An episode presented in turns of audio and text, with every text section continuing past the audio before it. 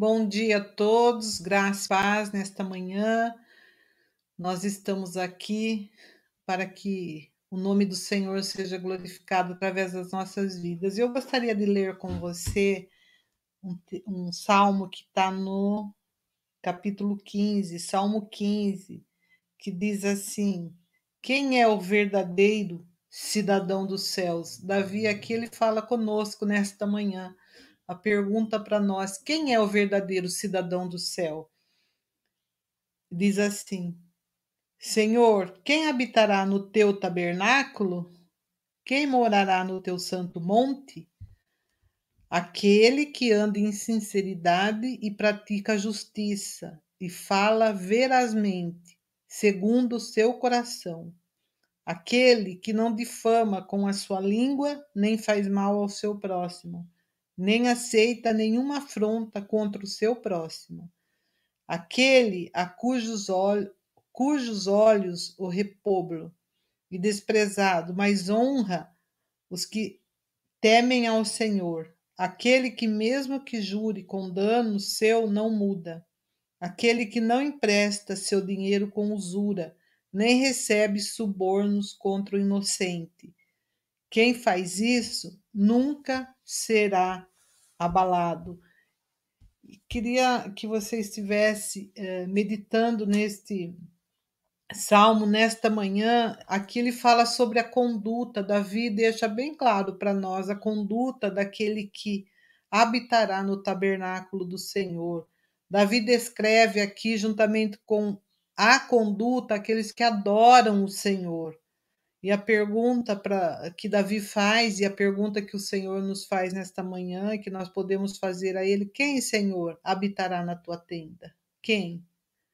Aqui ele descreve as qualificações daquele que adoram ao Senhor, a conduta, o aspecto positivo daqueles que adoram ao Senhor ele nesse salmo fica muito esclarecido para nós. Fala que aquele que vive com integridade, aquele que faz o que é certo, aquele que fala a verdade, aquele que despreza o réprobro, honra os seguidores fiéis do Senhor e mantém a sua palavra, mesmo quando não convém. Essas são as qualidades, são a conduta daqueles que verdadeiramente adoram ao Senhor, aquele que está em busca de morar no céu, de ter esse lugar de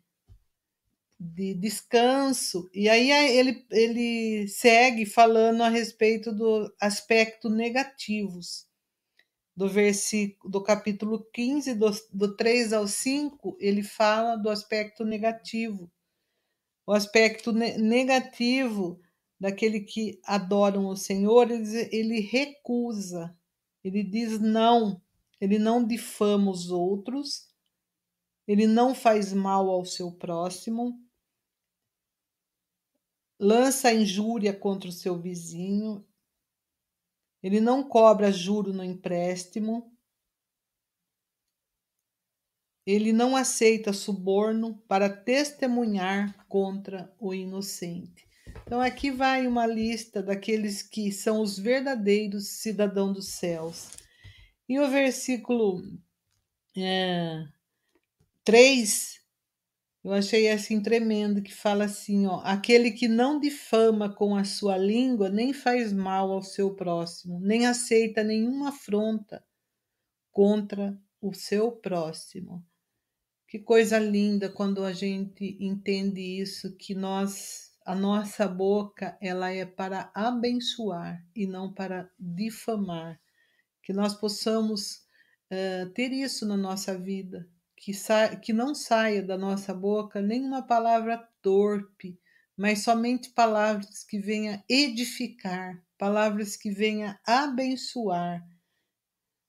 E aí nós é, vemos aqui no versículo 5 é, que fala assim: ó, aquele que não empresta o seu dinheiro com usura e nem recebe subornos contra o inocente quem faz isso nunca será abalado.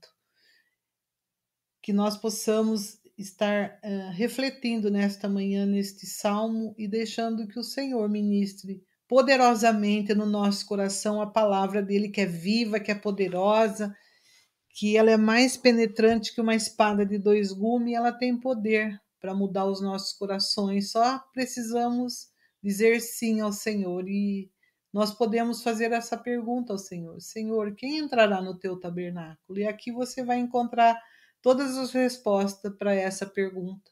Medite quando você tiver uma oportunidade nesse capítulo inteirinho do Salmo 15, ele é pequenininho, ele vai do 1 até o 5, mas ele fala muito forte aos nossos corações.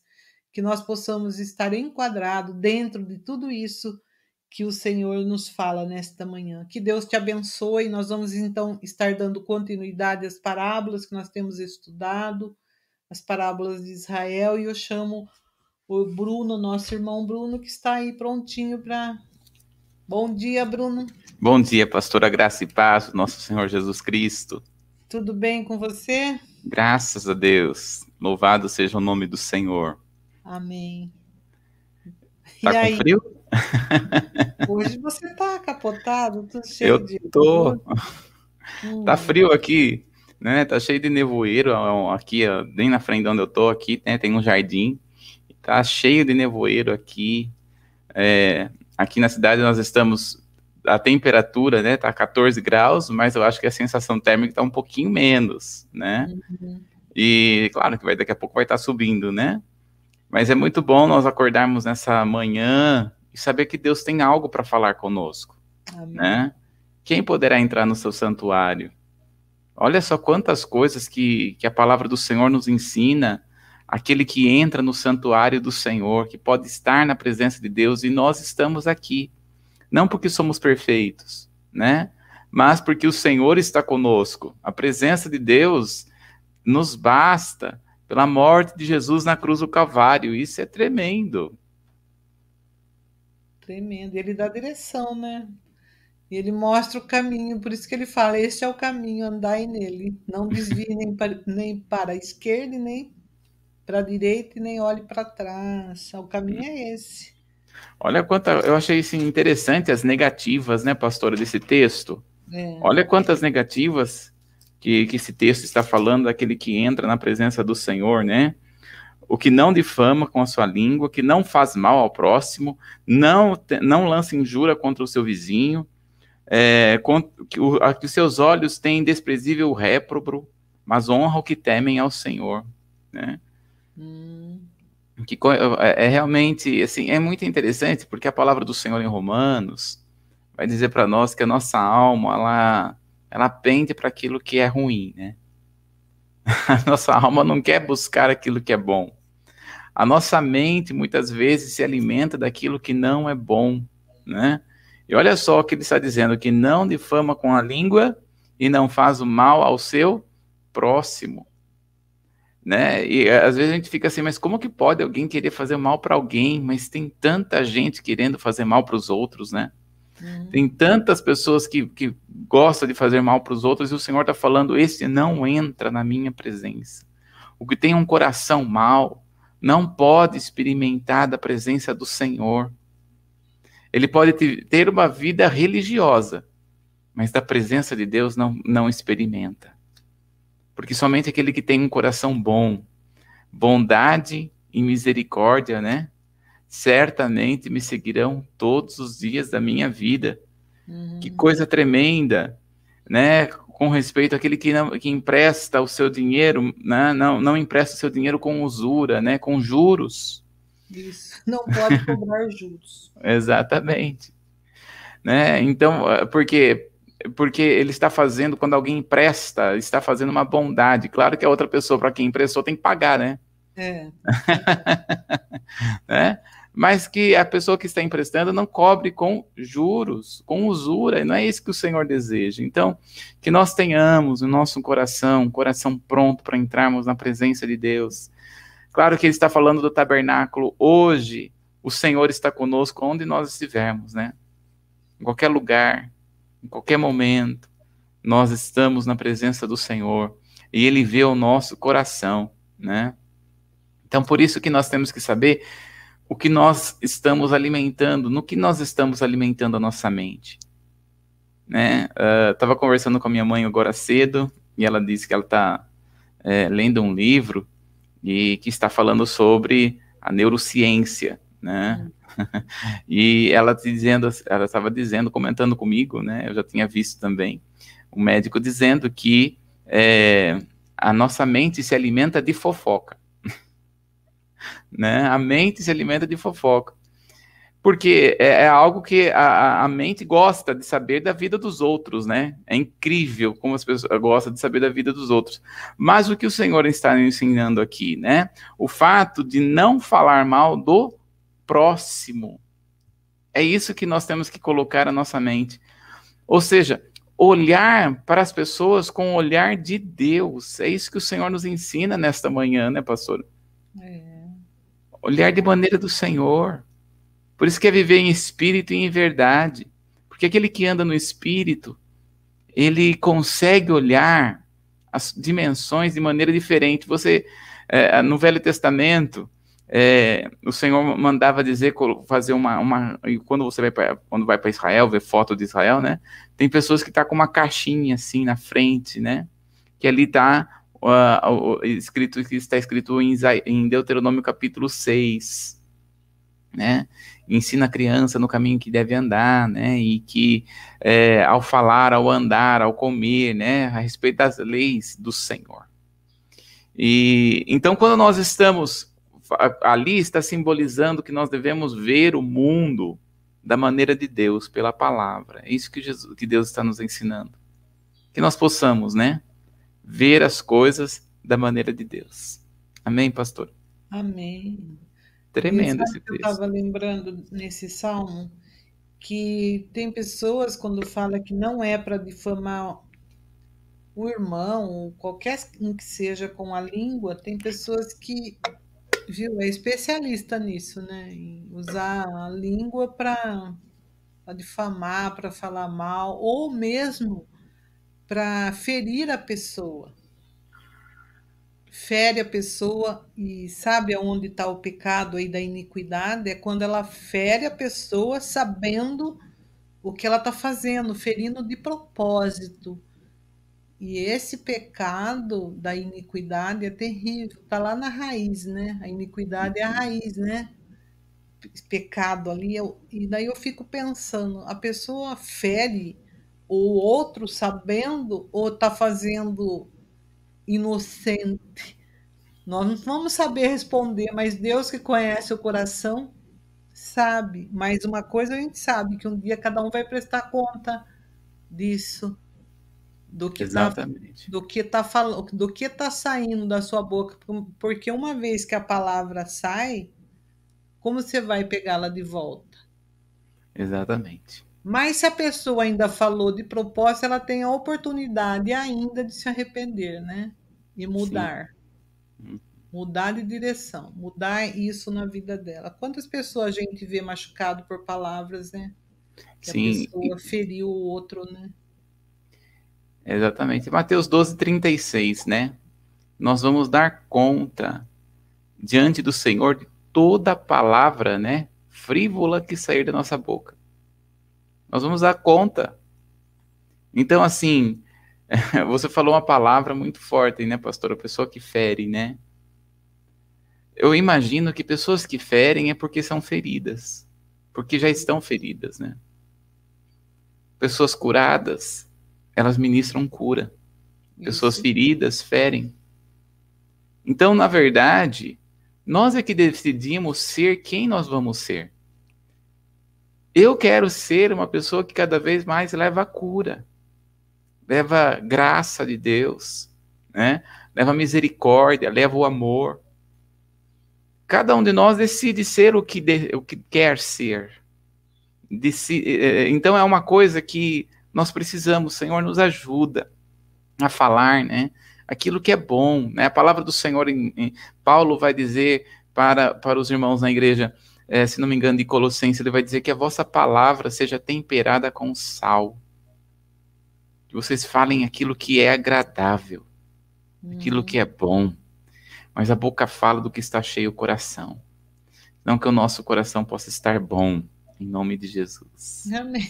Se o coração estiver cheio de, de amargura, você vai destilar veneno para todo lado, vai ferir o outro. E geralmente é os mais próximos, né? Que... Infelizmente, é verdade. Infelizmente. Dá um estudo isso, né? É. então...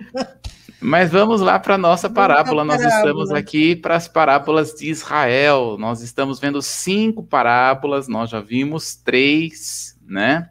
E nós vamos ver aqui duas, né? Na verdade, esse estudo vai ser dividido, nós vamos ler tanto Mateus como em Lucas, depois nós vamos paralisar ali um pouco mais em Mateus, depois nós vamos terminar mais em Lucas.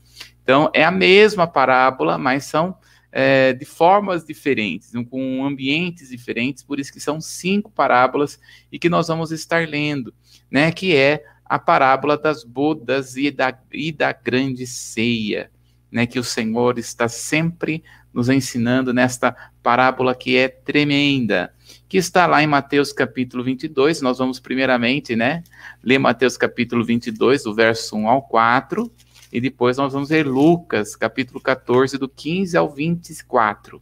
Vamos lá então, pastora.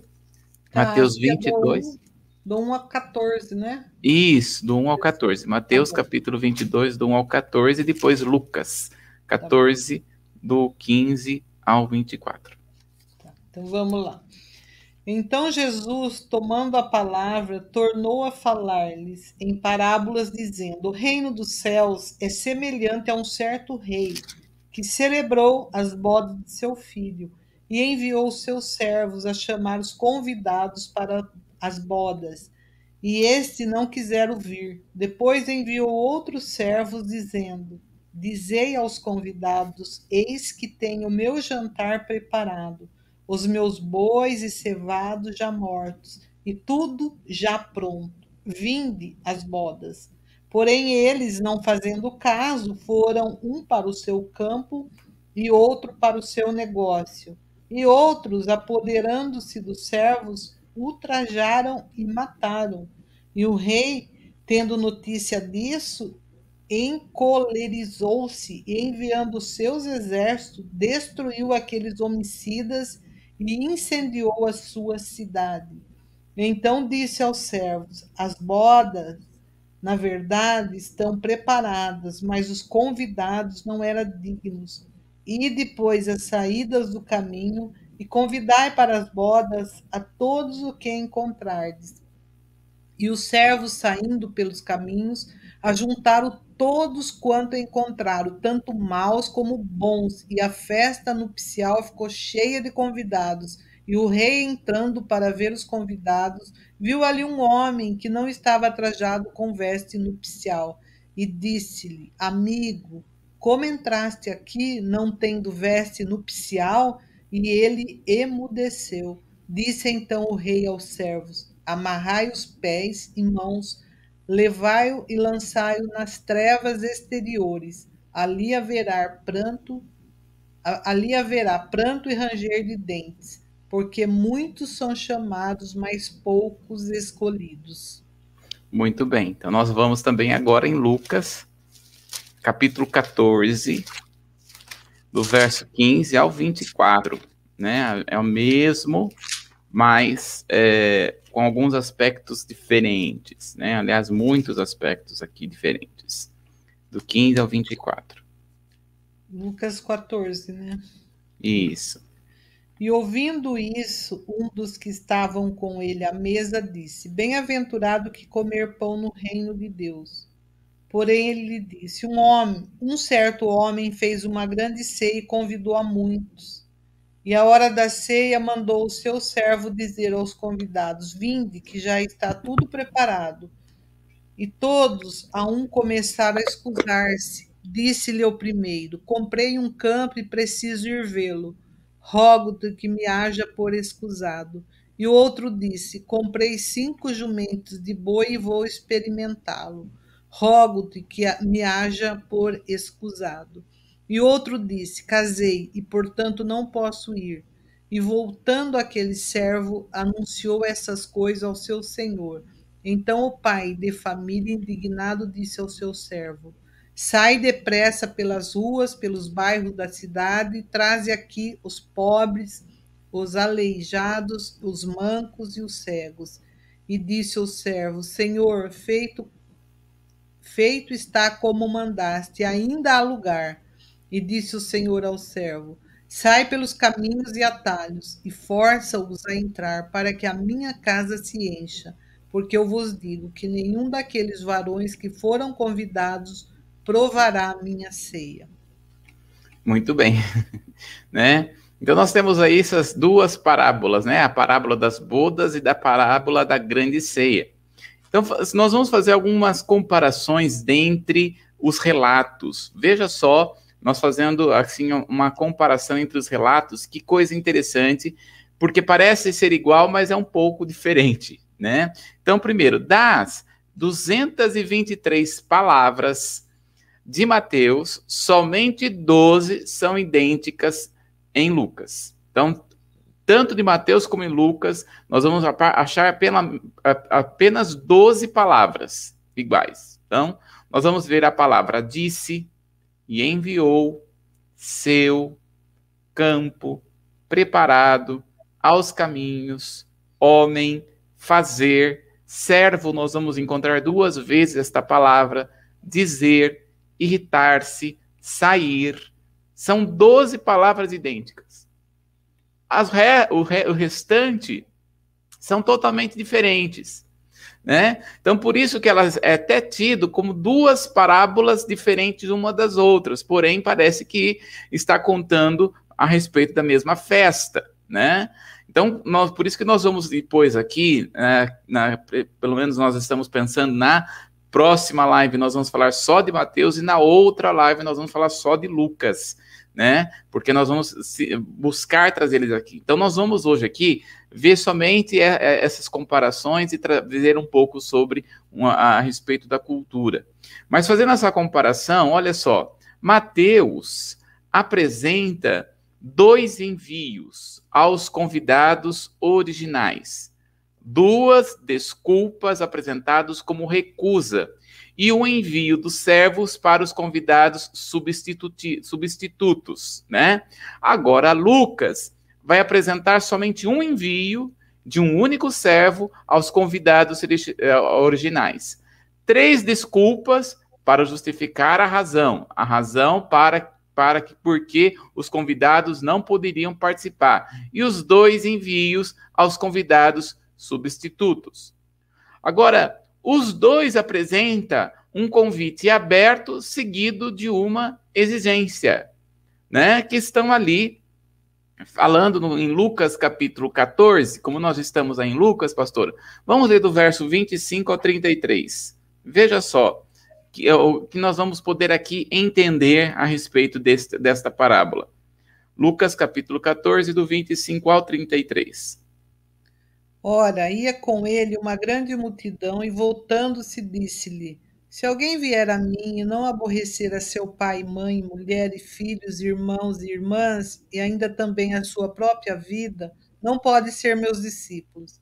E qualquer que não levar a sua cruz e não vier após mim, não pode ser meu discípulo.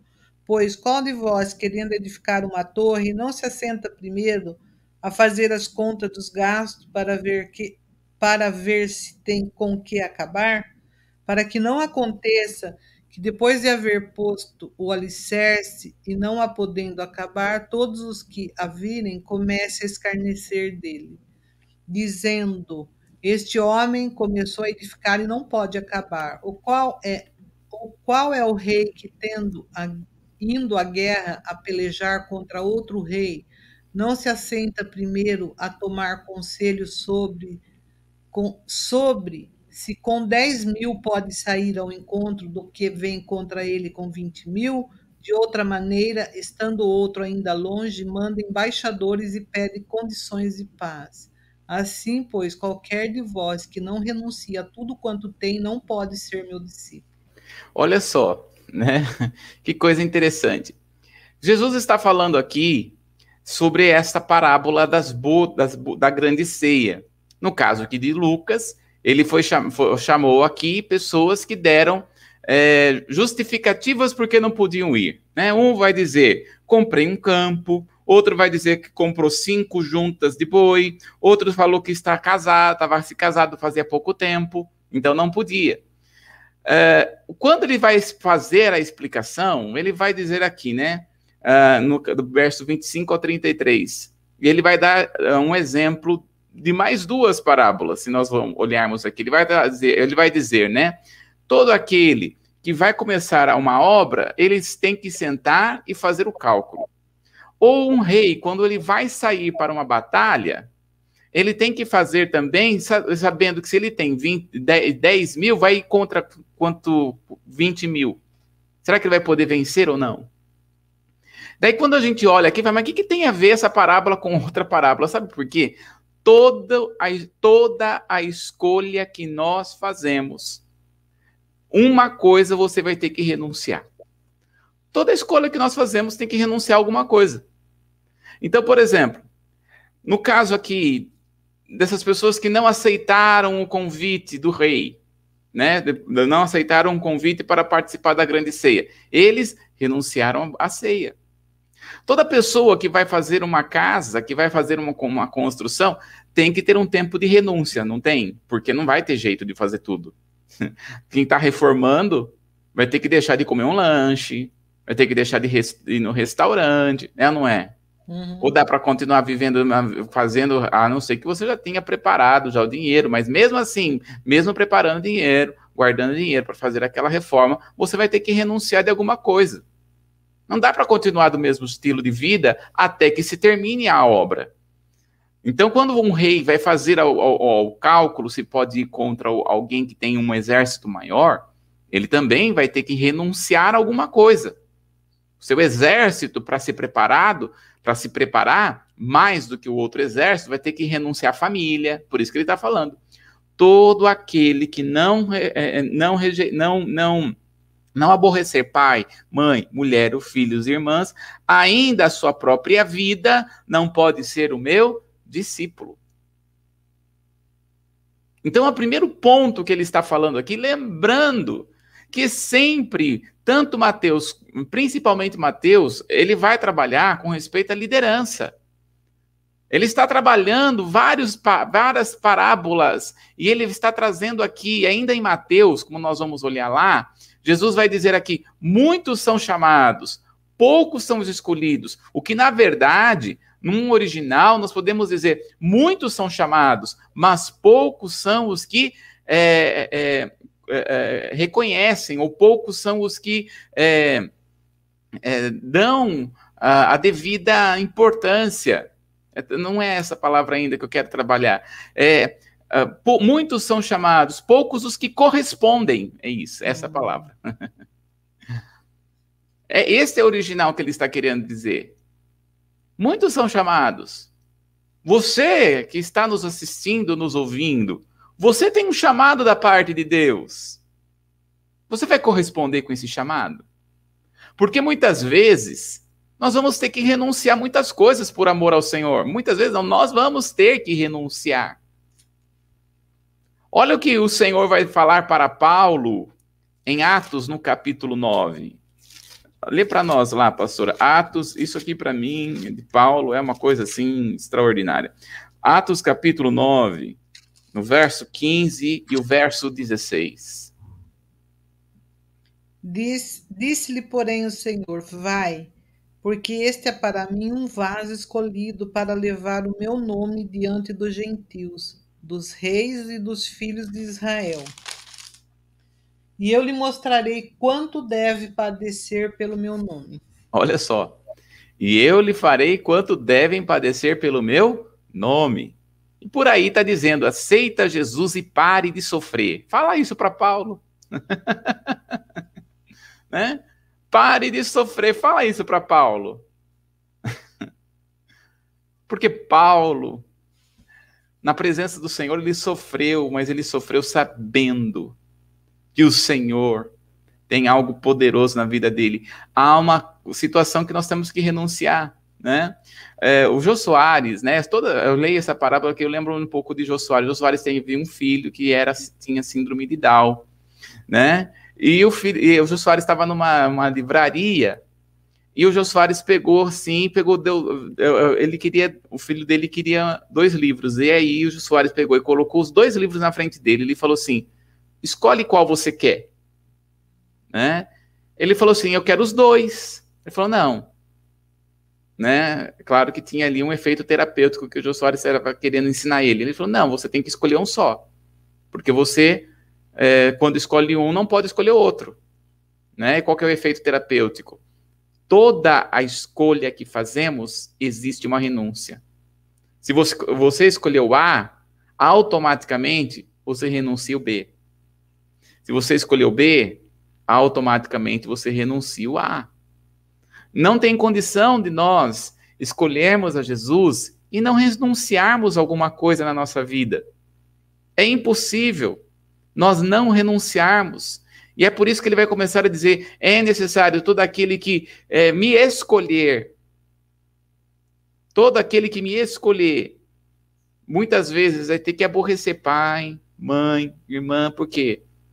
Quantas vezes, quantas vezes aquele que, que diz sim ao Senhor vai dizer não ao churrasco da família, porque vai estar preparando a palavra, vai estar preparando uma aula, vai estar preparando uma ministração, vai estar preparando orando por alguém, aconselhando alguém, vai estar. Quantas vezes, né, o pastor Paulo teve que renunciar tempo com a família para servir pessoas?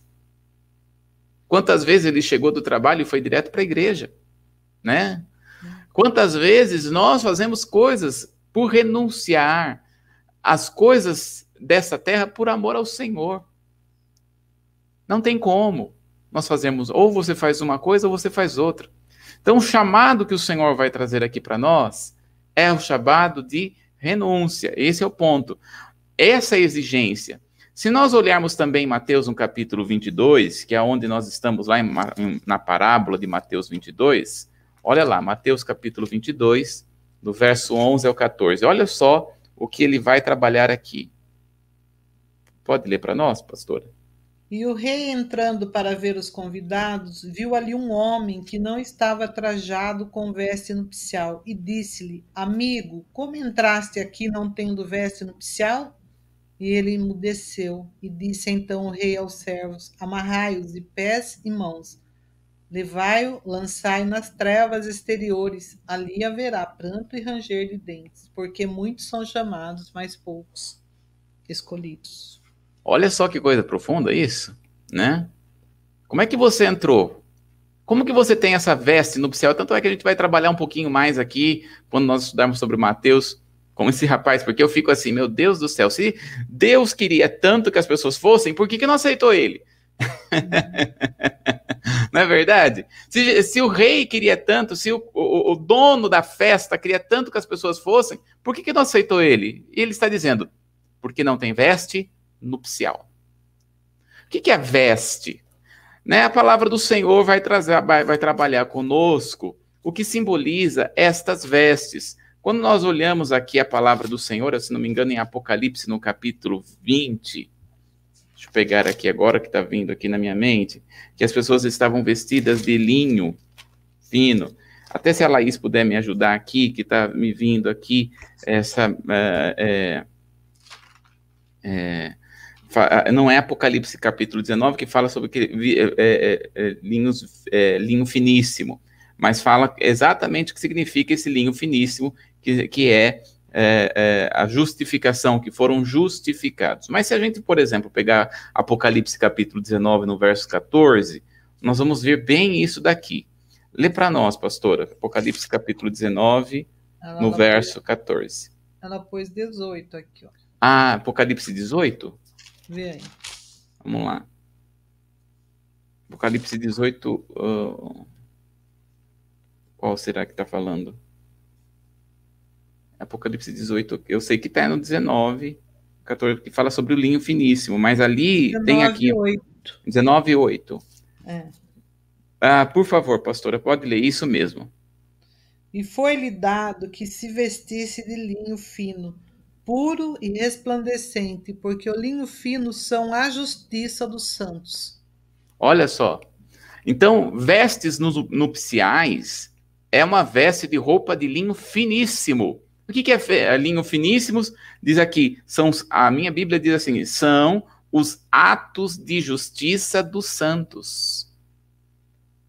Então, é, o que quer dizer aqui essa, essa, esse convite que Jesus faz? Todo convite que Jesus faz é, um, é algo prazeroso, mas precisa de estar com uma vestimenta correta, que são os atos de justiça. São atitudes corretas. Está falando sobre caráter. Está dizendo sobre sim, sim e não, não. Não é sobre desculpa. Porque quando nós olhamos aqui, em Mateus no capítulo 22, quando nós olhamos aqui a, a, a parábola, nós vamos ver aqui é, que eles estão dando desculpa, né? Eles estavam dando, tanto em Lucas como em Mateus, eles estavam dando desculpas, porque não eles estavam indo para aquelas festas, para aquela festa. Talvez hoje a pergunta que o Senhor faz para você e para mim, para nós que estamos ouvindo, a, a, lendo a palavra, é: qual é a desculpa que você está dando para não fazer a vontade do Senhor?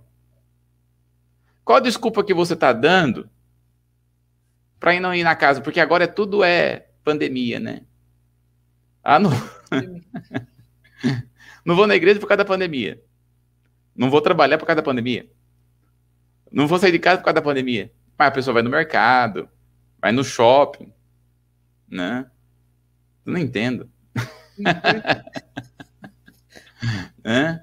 Claro que tem os seus devidas, as suas devidas precauções, as suas devidas uh, situações, porque cada uma tem a sua devida situação.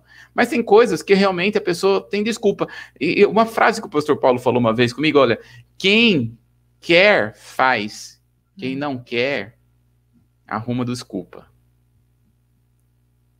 Por isso que muitos são chamados, poucos os que correspondem. E o que o Senhor deseja? Com que nós venhamos a corresponder o que Ele deseja para o nosso coração né? Existem coisas que só você pode fazer, mas Deus não vai deixar você, não vai deixar de fazer se você dizer sim. Se você não dizer sim, né? Eu lembro uma, uma eu lembro uma um ditado, uma, uma história, né? Que eu nunca conheci quem que realmente é o dono dessa história, né? Mas é uma história né, que eu ouvia que uma pessoa chegou lá na Argentina, né, um pastor chegou, uma pessoa estava na Argentina, era um profeta, aí chegou na, lá e falou assim, olha, ele estava andando na rua e ele entrou numa casa, bateu na casa de uma, uma senhora e falou assim, olha, por causa de você, um milhão de pessoas não me aceitou. Porque você não disse, não disse sim para o Senhor, muitas pessoas não reconheceram Jesus e a pessoa caiu morta na hora. Né?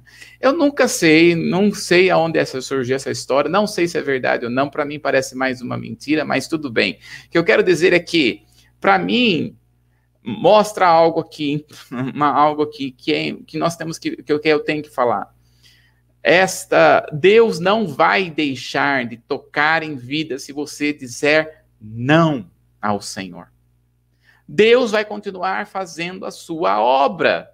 Independente de você dizer não ou sim, acontece é que nós temos o privilégio de sermos usados pelo Senhor. Os servos do Senhor são apenas servos. Somos apenas privilegiados de servir ao Senhor. Se você dizer não, Deus vai levantar outra pessoa para fazer aquilo que o Senhor chamou você para fazer. Se você tiver medo de fazer aquilo que o Senhor está dizendo para você fazer, Deus vai levantar outro. Mas você não vai receber o galardão daquilo que o Senhor tenha, tinha para você. Não vai receber o galardão da parte de Deus. Não vai sentir esse privilégio da parte do Senhor. É talvez. Será que vai participar das bodas? Aquele que diz não ao Senhor? Talvez seja essa a grande pergunta. Mas voltando aqui para a parábola em Mateus, né? Olha só fazendo essa comparação, né? Mateus e Lucas.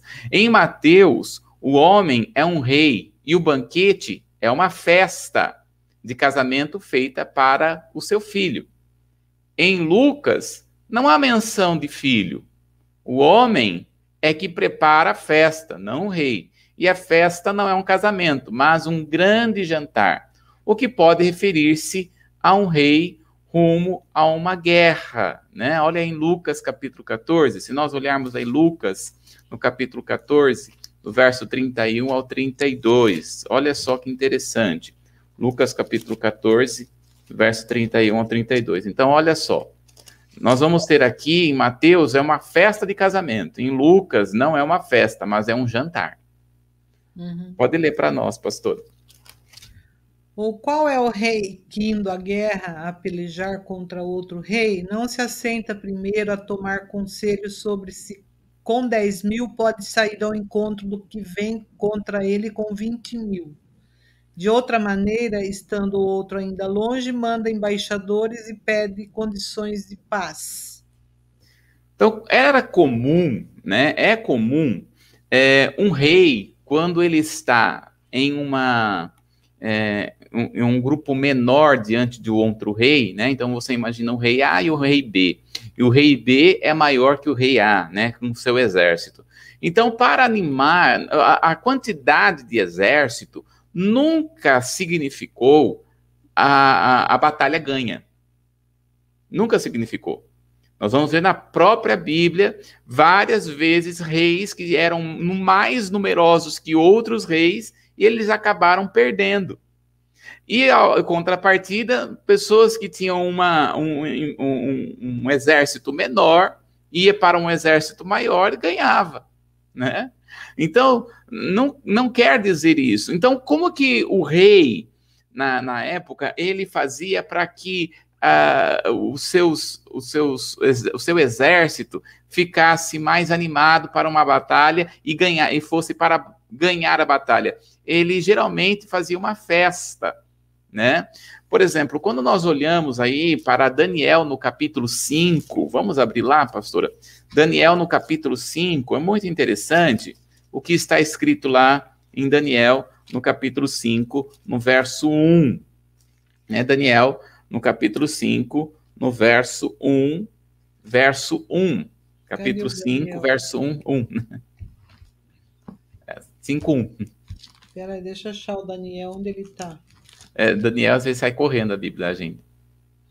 Você achou aí quer ler, leia. Pode ler? Eu vou ler então. Diz assim, ó. O rei Belsazar deu um grande banquete a mil dos seus grandes e bebeu vinho na presença dos mil. Quando nós olhamos aqui, né, Daniel no capítulo 5, nós vamos ver porque ele está fazendo uma grande festa. Por que que rei Belsazar? Rei Belsazar, ele era neto ou é, era neto, aí a descendência, descendente de Nabucodonosor, né? E, Dani, e, e Belsazar, ele decide fazer essa festa porque o rei persa Dário, ou também até mesmo conhecido como Ciro, tanto Dário como Ciro é a mesma pessoa, ele está levantando um grande exército. E este exército está vindo contra a Babilônia. Como a Babilônia era um império que não estava muito forte no seu exército, então o rei, para animar o seu exército, por isso que fala, deu festa aos seus mil, ele vai então pegar os seus generais e vai dar um grande banquete para fortalecê-los e fazer com que eles fossem animados para esta, para esta batalha, né? Então eles beberam, se festejaram, tipo assim, ó, se você for lá e ganhar, esta festa vai ser pouco. Mas está animando eles, né? Eles perderam, obviamente, perderam a fé, perderam ali a batalha contra o rei persa, porque assim o Senhor disse desde a época de Isaías, no capítulo 45. Né? Isaías, 100 anos antes, vai dizer que Ciro vai ganhar a batalha. Né? E ele, naquela noite, daquele banquete, naquela noite, ele ganha Ciro ou Dário, né? ele é, é, entra e conquista a Babilônia. Então, quando Jesus está falando desta, é, desse banquete em Lucas, ele está falando de um rei que vai dar um, uma grande festa. Provavelmente ele está dando esta festa exatamente para animar aqueles que estão indo para a guerra. Por isso que ele vai dizer aqui: o qual é o rei que indo para o combate, no, em Lucas capítulo 14, verso 31, né? O qual é o rei que indo para combate ou é, com, é, para combater outro rei, não se assenta primeiro para calcular com 10 mil homens, poderá enfrentar com, com que vem contra ele com 20 mil. Então, esse banquete de Lucas é um diferente do banquete de Mateus. Então, Mateus aqui é um rei dando uma festa de casamento para o seu filho. Já em Lucas, não há menção do filho, mas o homem prepara uma festa, não um rei, e a festa não é um casamento, mas um grande jantar que poderia se referir-se um, ao rei rumo a uma batalha, a uma guerra. Nesse sentido aqui, então, é que está trabalhando, né? É, em Lucas, um convidado pode é, pede para ser desculpado pelo fato de ter comprado um campo. Tá aí na tela, pode. Isso. Ó. Em Lucas, um convidado pede para ser desculpado pelo fato de ter comprado um campo e por precisar visitá-lo. O outro, por ter comprado cinco juntas de boi e precisa testá-las, e ainda um terceiro, porque se casou com uma mulher. Lucas especifica que os convidados substitutos são pobres, aleijados, cegos, coxos e apresenta uma grave ameaça para os convidados originais. Nenhum daqueles varões foram convidados, que foram convidados, provará minha ceia. Olha que coisa forte. Forte. Ou seja, eles não corresponderam, então, com o convite, né? Não. Nenhum daqueles varões foram convidados para a minha ceia, provarão. Forte, né? Muito. Veja só, né? Claramente que nós podemos dizer aqui que são principalmente porque o Senhor fala assim: Eis que estou à porta e bato. Quando está falando eis que estou à porta e bato, nós podemos dizer que é para todos aqueles que estão na igreja, mas também todos aqueles que, que o Senhor vai ao encontro. Veja, o Senhor sempre vai ao encontro de todos os homens na terra. Essa, aliás, essa grande diferença entre a religião e Jesus, né? A religião busca Deus. O evangelho é Deus buscando o homem. Isso que é tremendo da parte do evangelho. Porque o Senhor lhe vai em busca, né? E tem pessoas que, ah, não, para mim ir para a igreja, sou muito jovem, né? Não, quando tiver lá velhinho. Muitas pessoas não, não correspondem com o Senhor. Tem pessoas que não correspondem com o Evangelho. E talvez existem aqueles que são mais graves ainda. Os que estão na igreja, mas não correspondem com o chamado que Deus tem. E ele está dizendo aqui, né, no verso: nenhum daqueles varões foram convidados, provará a minha ceia. Isso é forte. É forte. Porque é Jesus dizendo. Ele volta daí naquele versículo que muitos são chamados, poucos escolhidos, ou seja, poucos corre correspondem ao chamado, né? Poucos. Volta nele, então, nesse versículo. Volta. É. É por isso que por isso que nós temos estamos estamos correspondendo com o Senhor. Pastor Paulo falou prega, na pregação de domingo e foi muito forte que ele disse a seguinte: olha, aquele que põe a mão no arado não pode olhar para trás. Não pode olhar para trás. Porque está falando não é igreja, não é denominação, Uhum. Está falando sobre o convite do próprio Jesus. O convite do próprio Deus. Então, olha só. Outro ponto, né? Mateus colocou esta parábola como terceira de uma série de parábolas a respeito dos líderes de Israel. Né? Então, Mateus, qual que é o foco principal de Mateus? O foco principal de Mateus é com respeito à liderança do povo, olha lá, os fariseus, os saduceus, né? Os escribas, pessoas que têm chamado, já estavam, é, tinham uma influência na nação de Israel, e que estas pessoas precisavam ser precisavam de arrependimento, precisavam é, renunciar aquilo que eles tinham a respeito do judaísmo para servir ao Senhor. E Lucas? Já Lucas, ele usa esta parábola como uma introdução de lamento que Jesus faz ao povo de Israel, com a denúncia de que o povo se recusou a ser reunido por ele. Dá uma olhadinha aí, pastor, em Lucas, no capítulo 13, no verso 34. Mateus, é Lucas, né? 13, 34, pode ler o 35 também. Jerusalém, Jerusalém, que mata os profetas e apedreja os que, os que são enviados. Quantas vezes quis eu ajuntar os teus filhos, como a galinha junta seus pintos debaixo das asas, e não quisestes? Eis que a vossa casa se vos deixará deserta. Em verdade vos digo que não me vereis até que venha o tempo em que digas: Bendito aquele que vem em nome do Senhor. Amém? Então, quando nós olhamos aqui, né, Mateus está falando para a liderança de Jerusalém. Lucas está falando para o povo de Israel, não só para a liderança. Tanto um como o outro. A liderança de Jerusalém tem que renunciar às coisas desta terra, tem que renunciar o status, porque ser fariseu, ser saduceu, era ser parte do sinédrio. O que é o sinédrio? É como se fosse o Senado hoje. São, eram as pessoas que influenciavam com a sua. É, influenciavam a, a, as pessoas com, com a lei, com o ensino da lei, mas traziam peso, como várias vezes nós dizemos aqui. Agora, a nação de Israel, muitos não quiseram ouvir, muitos não correspondiam.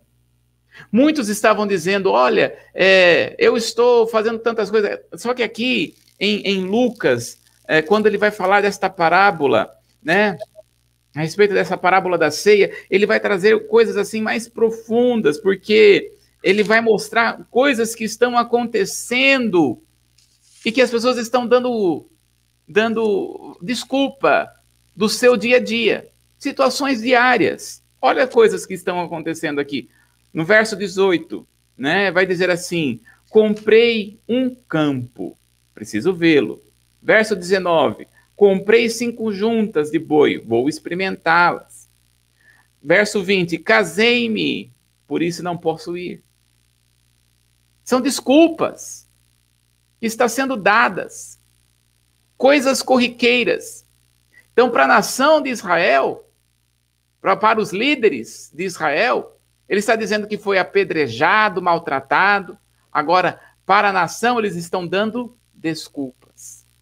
Então é isso que ele está trabalhando aqui ao princípio dessas duas parábolas que nós vamos continuar estudando aqui durante esta semana, pastor. Amém. Deus já é o nosso tempo, né? Já. Nossa, passa muito rápido. Então a gente convida você, vocês, né, que estão conectados conosco, convide mais pessoas para aprender sobre essas parábolas. Às vezes a gente ouve assim, nossa, mas é é muito radical esse, essas parábolas, mas é o, é o que está na palavra do Senhor. Sim. Não é? Sim, é verdade. E a gente não pode acrescentar nem tirar nenhum tio. Aí daquele que acrescentar ou tirar uma vírgula, um tio. Nós vamos prestar conta de tudo. Vamos. Mas Deus é bom, o tempo todo Deus é bom. Então, você ainda que não se inscreveu no nosso canal, aproveite e faz isso, ativa o sininho de notificações, Comunidade Tempo Vivo, aproveita e deixa um like nesse vídeo. E envia para mais pessoas, é um estudo muito profundo.